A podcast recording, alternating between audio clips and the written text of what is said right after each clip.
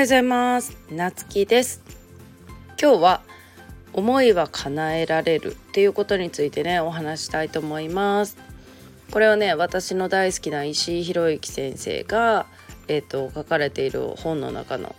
一節なんですけどもまあ例えばねえっと思いが叶えられるまあ言霊とかよくね聞くと思うんだけど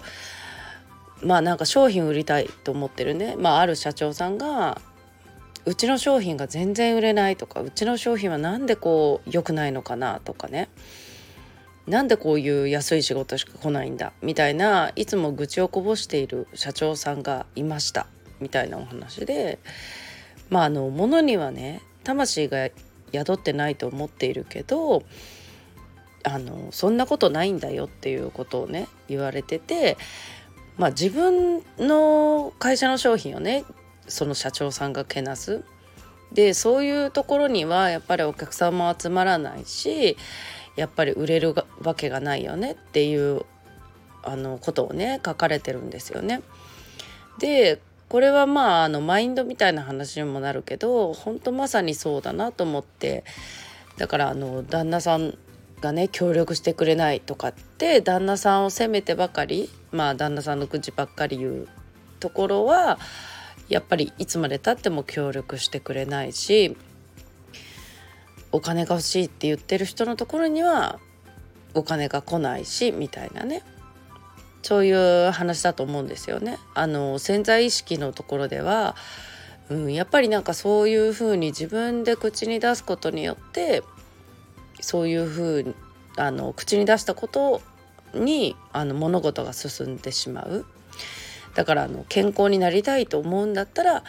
今あるそのね病気がちだったとしても今生きているねそのことを喜ぶべきだみたいな。お金が欲しいと思えば今わずかだったとしても今あるお金を大切にすること。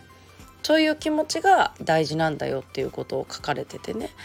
なんかあのみんなね多分頭では分かっててもついついなんかそういう風にねネガティブになる時ってあると思うんだけどなんかこういう本を読むとねまた改めてああそうだななんか一瞬まあそんないつもねネガティブってことはうちはあんまりないけどもあやっぱりなんか自分の商品なんで売れないんだろうなとかっていう時もやっぱりあったしお金欲しいなっていう時もあったなとかそんなことばっかり考えてる時もあったなとかねあのこういうマインドってすごい大事なんだなっていう潜在意識、うん、っ